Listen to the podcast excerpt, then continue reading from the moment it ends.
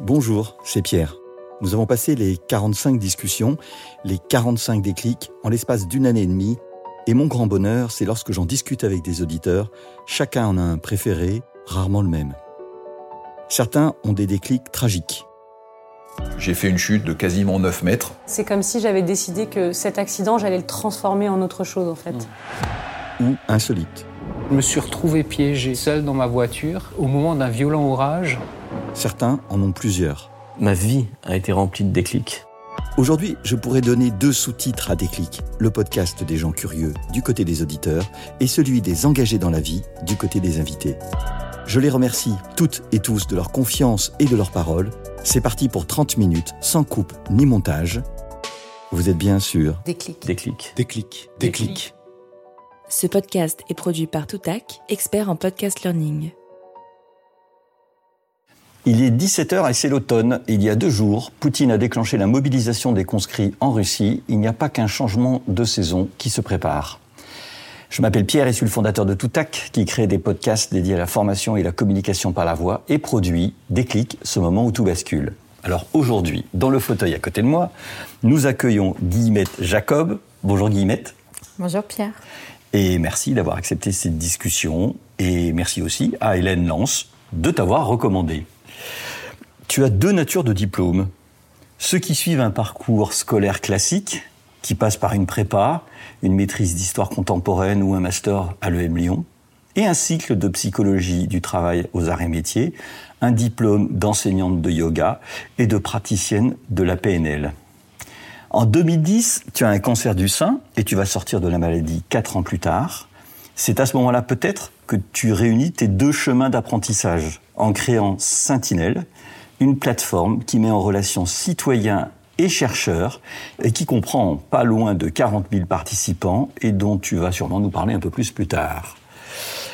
Tu as eu des responsabilités de dirigeante marketing et digital en entreprise et tu es aujourd'hui consultante avec une grande partie de ton temps consacré à ton activité bénévole. Alors j'ai envie de te poser une première question. Est-ce que l'engagement dans la société vers les autres est héréditaire? Est-ce que l'on s'engage parce qu'on a eu un modèle familial Ah oui. Indéniablement, c'est l'origine de mon engagement.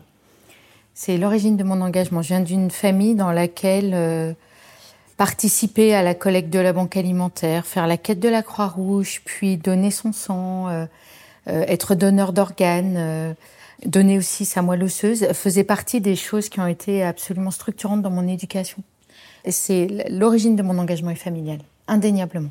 C'est éducationnel. Et tu n'as pas eu à un moment donné envie de le rejeter De t'opposer à ça parce que ça, ça prend du temps ou je ne sais pourquoi?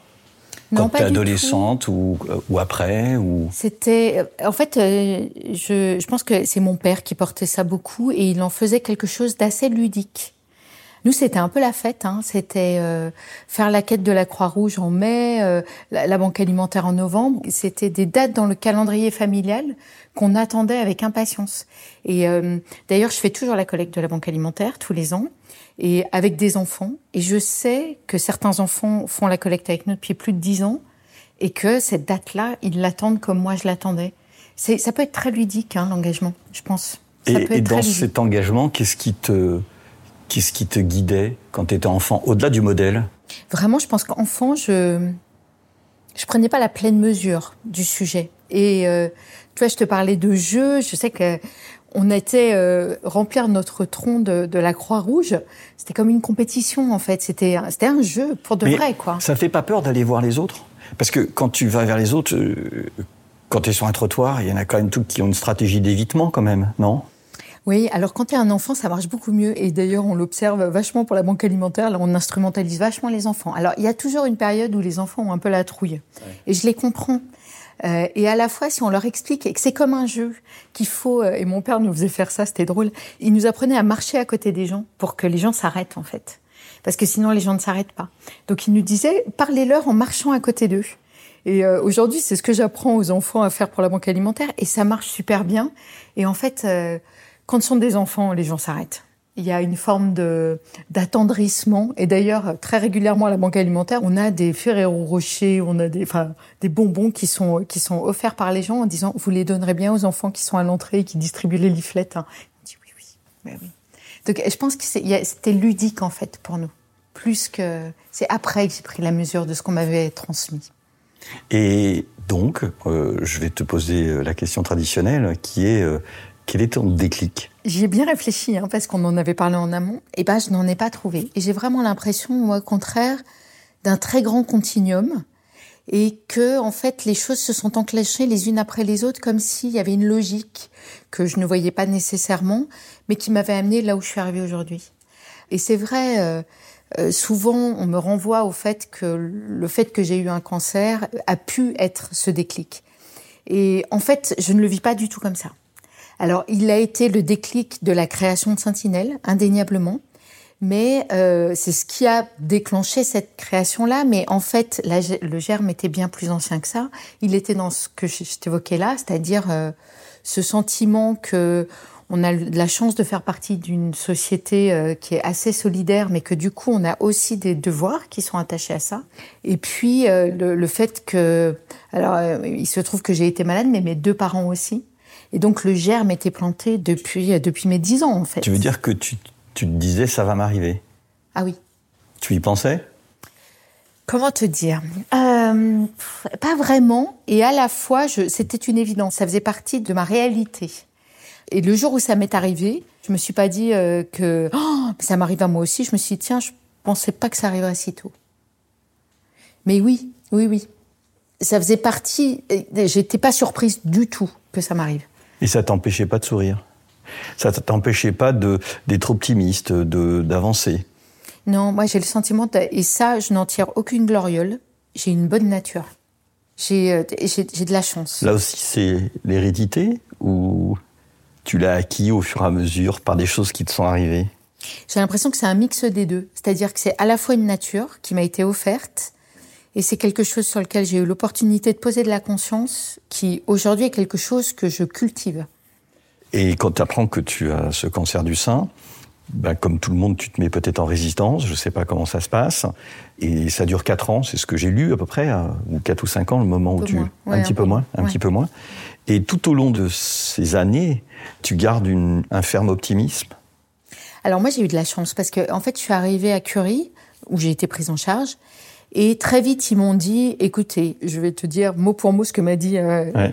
en plus c'est drôle parce que c'est le chirurgien qui m'a dit ça et, et mon associé aujourd'hui sur Sentinelle Et il m'a dit écoutez on va vous en mettre plein la gueule mais on va vous sortir de là D'accord. donc moi, mon diagnostic vital n'a jamais été posé, il n'a jamais été engagé. Jamais un médecin ne m'a dit euh, ça va être compliqué. Au contraire, on m'a dit bon, les traitements vont être compliqués parce qu'en plus vous êtes jeune, que le que le, le cancer est agressif comme souvent chez les femmes jeunes. On a des très bonnes solutions à vous proposer compte tenu de la forme de votre cancer. Donc, si tu veux, moi, j'y suis allée avec la trouille au ventre parce que la chimio, ça, vraiment, ça fout la trouille, mais pas du tout avec la peur de mourir, euh, pas du tout ça. Donc, je savais que c'était une parenthèse et que ça allait être une traversée et qu'il y aura un début et qu'il y aura une fin.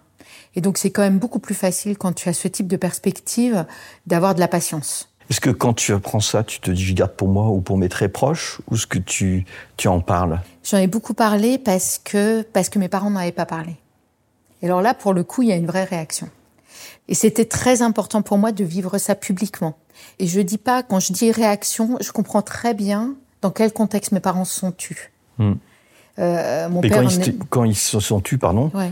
Euh, ça voulait dire que tu le sentais, que tu savais, et que tu, quand ils te l'ont dit, probablement à un moment donné, tu dis je le savais, ou tu le savais pas? Bah si si, je- on le, enfin on le savait. Comment te dire? On- Bien sûr, on le vivait au quotidien, mais à la fois le mot n'était jamais posé.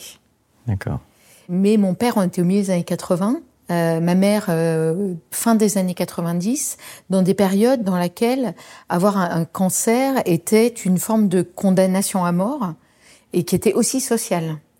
Donc moi, je le comprends pourquoi on s'est tu et j'ai d'une certaine manière cette chance d'avoir eu un cancer en 2010 à un moment où c'était beaucoup plus acceptable socialement d'en parler où ce n'était pas cette condamnation à mort que aujourd'hui on, on guérit un cancer sur deux. Quand il s'agit du cancer du sein, c'est 9 sur 10.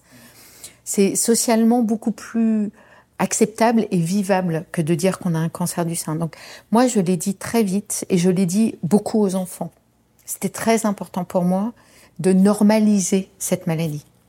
Donc tu, au sortir de cette maladie, tu crées avec le chirurgien qui sera occupé de toi, Sentinelle. Tu nous en dis quelques mots Parce que je voudrais comprendre pourquoi tu es, sur ceci. On, on peut peut-être comprendre le lien, enfin tu vas nous le dire.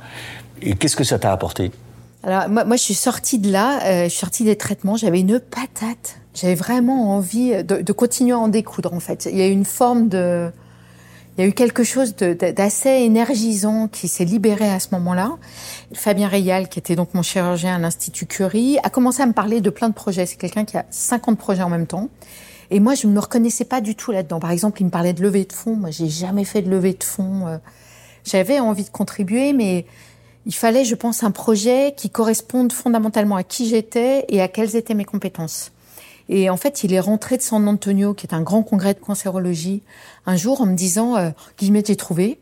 Et il m'a parlé de Army of Women, euh, qu'on a copié, qui fait exactement ce que l'on fait aujourd'hui, c'est-à-dire qui est une newsletter pour les personnes qui seraient prêtes à participer à la recherche contre le cancer. Et c'est une newsletter qui est avant tout une newsletter d'information, puisqu'en fait, euh, euh, nous, on, informe les citoyens de quels sont les besoins de la recherche et ils se portent volontaires ou non en fonction de s'ils correspondent aux critères des chercheurs et ou s'ils ont envie de participer à cette étude compte tenu de ce qui leur sera demandé. Et là, moi, je me suis dit, bah, ça, je sais faire. En fait, moi, je, euh, j'ai fait toute ma carrière en marketing, je fais beaucoup de digital, créer une communauté de citoyens animés par une newsletter, c'est mon métier, je sais faire.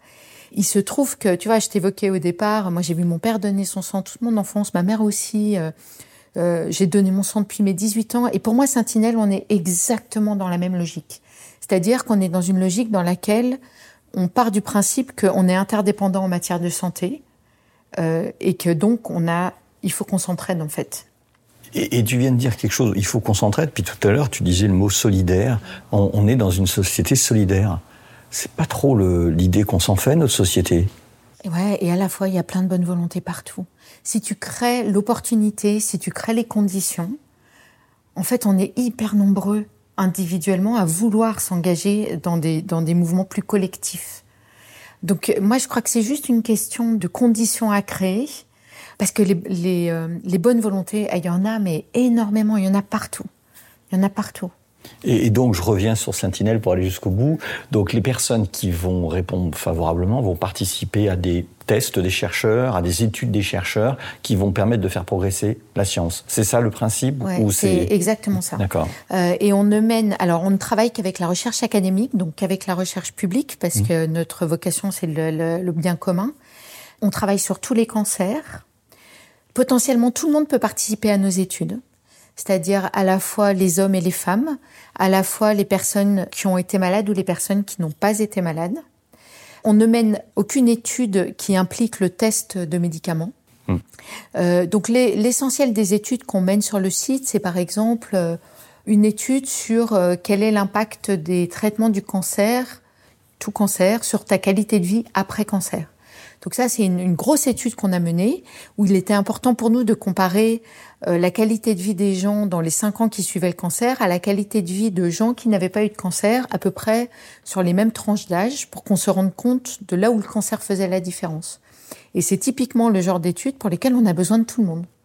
Et est-ce que vous faites des restitutions après euh, Est-ce que vous expliquez euh, à quoi ça a servi? Comment vous faites pour entretenir finalement ce, cet engagement? Oui, tu as raison, c'est un point extrêmement important ça, et c'est quelque chose qui est absolument fondamental dans ce que l'on fait.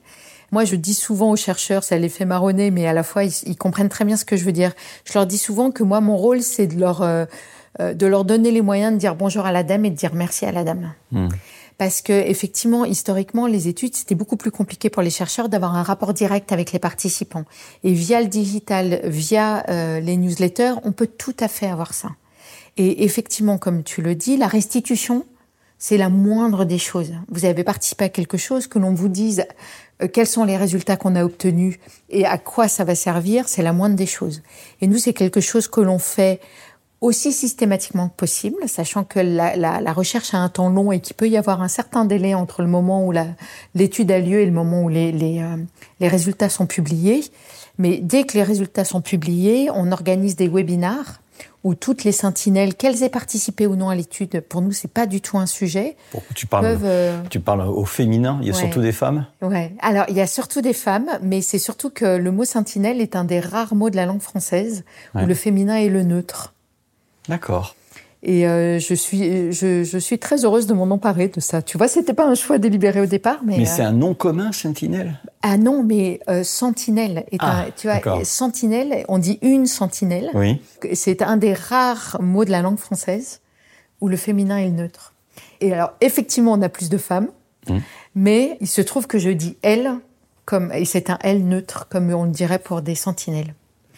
Pour revenir sur mon sujet des résultats d'études, on organise des webinars où les chercheurs ont un petit temps au départ où ils expliquent les résultats et où après, vraiment, il y a un jeu de questions-réponses pour que le dialogue soit ouvert. Et quel regard euh, les, chercheurs ont sur ton action? Parce qu'au départ, elle devait être un peu suspecte, ou, en tout cas un peu interrogative. Quoi. Qu'est-ce que c'est que cet intermédiaire qui vient là Euh, euh, Ça a été euh, tout de suite accepté ou tu as dû convaincre? Alors écoute, je pense que c'est comme pour tous les changements. C'est-à-dire que tu as des gens qui sont très vite voient ce que tu veux faire et, et vont être tes promoteurs. Et il y a toute une part qui te regarde avec une certaine circonspection. Et puis il y en a qui qui comprennent pas et qui sont hostiles. Et ben écoute, on a eu ça, on a eu ça. Euh, la part de nos promoteurs euh, croît année après année. Euh, nos détracteurs sont de moins en moins visibles. Je ne dis pas qu'ils n'existent plus, mais je les entends moins. Et on a gagné notre place à la table. Mais tu as raison. Au départ, on ne correspondait à aucune catégorie. Or, les chercheurs sont quand même des gens assez rationnels. Hein. Ils ont des euh, et c'est normal, c'est le cœur de leur métier. Euh, sont des gens qui réfléchissent par la preuve. Euh, nous, on n'avait pas encore fait nos preuves au démarrage, forcément, et puis on, était référés en rien. C'est-à-dire que eux, vous êtes soit une cohorte, soit un registre, soit. Mais là, on n'était rien de tout ça. Et effectivement, il a fallu qu'on sorte deux, trois études qui voient la puissance de l'outil pour euh, commencer à nous écouter euh, vraiment. Mais au départ, il y en a qui ont compris tout de suite. Hein. Enfin, bon, la courbe du changement habituel, on connaît. Alors, ce qui est paradoxal, c'est que, et je pense que les personnes qui nous écoutent euh, l'entendront, c'est que tu souris tout le temps quand tu parles, ce qui est très agréable, et en même temps, tu as hésité à venir. C'est-à-dire que tu étais là, mais euh, tu me disais oui, peut-être, et tu as hésité. Pourquoi? Euh, je pense que je suis pas complètement débarrassée du syndrome de l'imposteur. Et tu vois, quand j'ai écouté ton podcast avant qu'on se parle, et, et j'ai écouté un général qui a dirigé les forces spéciales, j'ai écouté euh, la présidente de la FNSEA, et, et pour moi, j'ai pas ma place à, cette table-là, en fait. Et il a fallu qu'on se parle et que d'une certaine manière, tu m'adoubes pour que je me dise, OK, peut-être que je peux y aller. Mais je, tu vois, je me sentais pas nécessairement à ma place dans cette compagnie-là. Et, pourtant, euh, ça veut dire que les destins euh, ne sont pas les mêmes, ne se, ne valent pas. Ça veut dire que il faut, dans ta tête, pour parler, il faut avoir quelle crédibilité alors? Ouais, c'est une bonne question. C'est- c'est- Je ne sais pas, mais en tout cas, tu vois, je j'ai pas le sentiment d'avoir tant de choses intéressantes à dire, tu vois. Enfin, je sais pas, j'ai l'impression que ce que je fais c'est assez simple et c'est assez normal. Je me dis pas, euh, enfin, j'ai- ouais, j'ai pas. euh, Puis après, tu sais, je les ai écoutés aussi. Les, ils ont, c'était vraiment intéressant. Moi, je suis pas sûre d'avoir autant à partager en fait. Et, quand tu, euh, tu vis cet engagement qui est le tien en, en permanence, je reviens là-dessus parce que j'ai comme un doute quand je t'entends. C'est cette notion d'engagement. Tu dis qu'on est assez solidaire, qu'il y a du et à la fois dans quoi les gens s'engagent? Parce que tu vois qu'il y a une, un peu une désertion politique par certains côtés, que bah, y a beaucoup d'associations qui vivent mais qui ont du mal à vivre au-delà des trois quatre personnes qui s'en occupent. Qu'est-ce qui fait te dire que les gens sont engagés? J'affirmerais que les gens sont engagés. Tu as probablement raison, dans les faits, c'est pas si simple. Par contre, moi, ce que j'observe, c'est que quand on crée les conditions de l'engagement, et peut-être pas d'un engagement aussi qui est, euh, tu vois, moi, les sentinelles, je leur demande pas une forme d'engagement qui est extrêmement contraignante. Globalement, leur contrainte principale, c'est de recevoir une newsletter, et ensuite, elles choisissent ou non de répondre aux études. Mais quand je vois leur euh, sincérité, leur, énergie, leur aussi leur gratitude euh, quand elles ont participé à une étude, je me dis vraiment qu'il y a dans cette société des trésors de bonne volonté et qu'il faut qu'on trouve les conditions qui, euh, qui permettent de les exploiter, ces bonnes volontés. Et peut-être qu'effectivement, et je comprends ton point, les, euh, les formes ne sont pas celles qu'on a connues précédemment. Peut-être qu'effectivement, il faut des formes pour commencer plus légères, mais dans les bonnes conditions, ça marche. Et tout à l'heure, tu, tu, disais, nous, on, on, travaille pour le bien commun, et, et tu semblais l'opposer au bien privé. En tout cas, tu, tu, faisais une différence. Pourquoi tu fais cette différence-là? Parce que euh, dans la santé, la question se pose. Euh, et alors, je ne pense pas, quand je dis ça, je ne pense pas du tout au laboratoire, parce que moi, les laboratoires m'ont sauvé la vie. Hein. Je ne serais pas là si, euh, mmh. tu vois, s'ils n'avaient pas innové. Euh, il se trouve qu'au moment où j'étais malade, un, un, traitement euh, pour la forme de cancer que j'avais existait sur le marché depuis deux ans. Donc, je sais exactement ce que je leur dois. Mais euh, c'est une histoire quand j'oppose le système de santé euh, français au système de santé américain.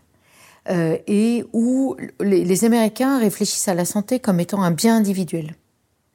Nous, on réfléchit à la santé comme étant un bien commun. Et euh, aux États-Unis, tu vends ton sang. En France, tu le donnes. Et pour moi, euh, c'est exactement avec ça en tête que Sentinelle euh, existe. Aux États-Unis, les données de santé sont volées. Moi, je n'ai pas d'autre terme que celui-là. Elles sont, ils sont volés aux citoyens par les hôpitaux qui les revendent à Google, par tous les moyens, en fait. Il existe des sites à peu près équivalents à Sentinelle aux États-Unis où il n'est pas du tout clair que ce qui est partagé par les patients sur les sites seront revendus au laboratoire. Et ça, c'est vraiment pas notre philosophie. Euh, la santé n'est pas un bien privé, c'est un bien commun euh, où on donne. À la fois, on reçoit beaucoup aussi, hein, parce que mmh, c'est une mmh. chance incroyable ce système. J'ai coutume de dire que euh, on a des droits extraordinaires grâce à ce système, mais ça nous donne aussi des devoirs. Et ça nous donne de devoirs. Et quand tu vois qu'il y a certains médecins aujourd'hui qui, qui, ont l'impression, je crois, que justement leur métier c'est devenu de la consommation. C'est-à-dire qu'en fait, euh, euh, ce bien commun que tu décris là, c'est devenu un droit. C'est pas quelque chose qui te qui t'embarrasse ou qui te choque ou tu, tu le constates? Évidemment, je le constate et j'en parle aussi avec des médecins qui effectivement me disent qu'ils sont devenus un bien de consommation et que les gens consomment la santé et, que du coup ils ont des exigences de consommateurs. Et je, tu as raison. Et d'ailleurs, on n'a pas, tu vois, on n'engage pas tout le monde, mais les gens qui viennent s'engager à nos côtés partagent nos valeurs. J'ai coutume de dire, Sentinelle, c'est une communauté de valeurs avant tout. Et effectivement, je pense que on est, euh, et je pense qu'on est aussi beaucoup plus que ça dans la société, mais on est au moins presque 40 000 à penser que la santé est un bien commun et que ça nous donne certains devoirs. Mais on pourrait rajouter tous les gens qui donnent leur sang, tous les gens qui mmh. tu vois, sont inscrits sur les listes. Euh. Et tu, et tu es pas, envie de d'aller plus loin dans tes témoignages, comme tu le fais là? Tu, tu es présente, hein, on te voit mmh. dans certaines émissions, d'aller plus loin pour pour porter ça, pour porter ce message au-delà de Sentinelle, du bien commun, de la santé. C'est pas quelque chose qui pourrait te, te, te, te pousser parce qu'on est dans des débats actuellement politiques de financement. On s'aperçoit que il y a des difficultés de, de financement ou qu'on n'a pas assez financé. Je, c'est pas le débat là, mais on a besoin peut-être d'entendre plus cette voix de on a un bien commun. Faudrait que je trouve le média où je me sente parfaitement à ma place. Après, euh, moi, ce que je peux porter, c'est aussi un message qui est très concret et que j'essaye de porter de plus en plus auprès des pouvoirs publics en leur disant le système est effectivement sous, euh, sous tension, indéniablement. Et une solution comme Sentinelle est une petite bulle d'oxygène pour eux. Parce que, historiquement, la manière dont le recrutement se faisait, il se faisait en consultation. C'est-à-dire que le médecin prenait du temps de soin pour euh, convaincre une personne de participer à la recherche. Et ça n'a pas de sens de faire ça. Quand on a les outils qu'on a aujourd'hui, ça n'a pas de sens. Et donc, d'une certaine manière, Sentinelle vient euh, soulager un tout petit peu le système de soins. Donc ça, c'est la parole que moi, je me sens légitime vraiment à porter, en disant, développons ce type de communauté, développons ce type d'engagement. Euh, la médecine va avoir de plus en plus besoin d'avoir l'opinion des citoyens pour avancer parce que euh, plus on avance dans la recherche, plus on a d'ambition de personnaliser la médecine, plus on aura besoin que les citoyens participent activement et en nombre. Euh, donc démultiplions des solutions comme celle de Sentinelle pour ne pas peser sur le système de soins. Et où est-ce que tu veux emmener Sentinelle dans les années à venir? Ah, alors euh, moi je crois que là tu m'emmènes, là tu m'emmènes dans ma vision là. Vas-y. Ouais. Ouais. Alors bon, moi j'aimerais beaucoup déjà qu'en France on se développe sur d'autres pathologies. Alors ce sont des choses sur lesquelles on réfléchit, euh, mais euh, voilà, ça, ça serait déjà quelque chose de formidable parce qu'il n'y a pas que le cancer dans la vie et la recherche, euh, voilà, la recherche a besoin euh, de volontaires euh, sur plein d'autres pathologies. Mais le, le truc vraiment qui me fait rêver, c'est que demain, euh, des projets comme Sentinelle puissent prendre une dimension européenne. Parce que, euh, tu vois, il y a eu Erasmus qui a fait l'Europe. En tout cas, moi, je suis d'une génération pour qui l'Europe a été concrète parce que Erasmus existait. Et Erasmus existe toujours. Je sais pas s'il joue exactement le même rôle dans les générations actuelles, mais en tout cas, je pense qu'on a besoin, au niveau européen, d'avoir comme ça des projets communs. Et si euh, demain, à l'échelle de l'Europe, on pouvait se dire que euh, on s'engage en tant que citoyen pour défendre un système de santé dans lequel on croit, qu'on pense être le meilleur, et là encore, je m'oppose au système de santé américain et bien, bientôt au système de santé chinois, hein, mais euh, et que oui, on veut, on veut être compétitif euh, dans notre recherche et dans la manière dont on fait de la recherche, parce que c'est une question de, la, de souveraineté, et que si on s'y met tous ensemble et qu'on participe à un projet comme celui-là, eh ben on peut y contribuer. Moi, ça, j'adorerais, j'adorerais avoir ça. Vraiment, ça, ça me ferait euh, vraiment, tu vois, ça, ça me rendrait très très fier, ça. Eh bien, écoute, merci de, de cette idée puis de cette perspective. Alors, on, est à la fin de notre discussion. Et donc, je pose une question toujours la même, c'est qui tu aimerais écouter dans euh, ce siège, dans ce fauteuil? Alors, euh, j'aimerais bien écouter euh, Michael Lemarchand. Alors, qui est Michael Lemarchand Ouais. Alors, Michael Lemarchand est euh, le directeur de la RSE et de l'engagement de la SNCF. D'accord. Il réfléchit beaucoup à comment, euh, alors bien sûr sur les sujets d'engagement et de RSE, forcément. Comment est-ce que tu vois une grande une grande entreprise française peut jouer un rôle sur ça? Mais surtout, euh, ce que je trouve intéressant, c'est il réfléchit beaucoup à ce que ça veut dire pour le leadership et comment est-ce que on doit faire évoluer nos pratiques de leadership si on veut être à la hauteur des enjeux auxquels il va falloir qu'on fasse face? Eh ben, écoute, merci beaucoup. Euh, si tu peux m'aider à, à, à contacter Michael Lemarchand, Je dois pouvoir faire ça. eh ben, ça sera parfait. Et en tout cas, ben, merci d'avoir pris le temps de venir euh, dans cette discussion. Et merci à toi, Pierre, pour ton écoute. Ce podcast est produit par Toutac, la voix de la formation.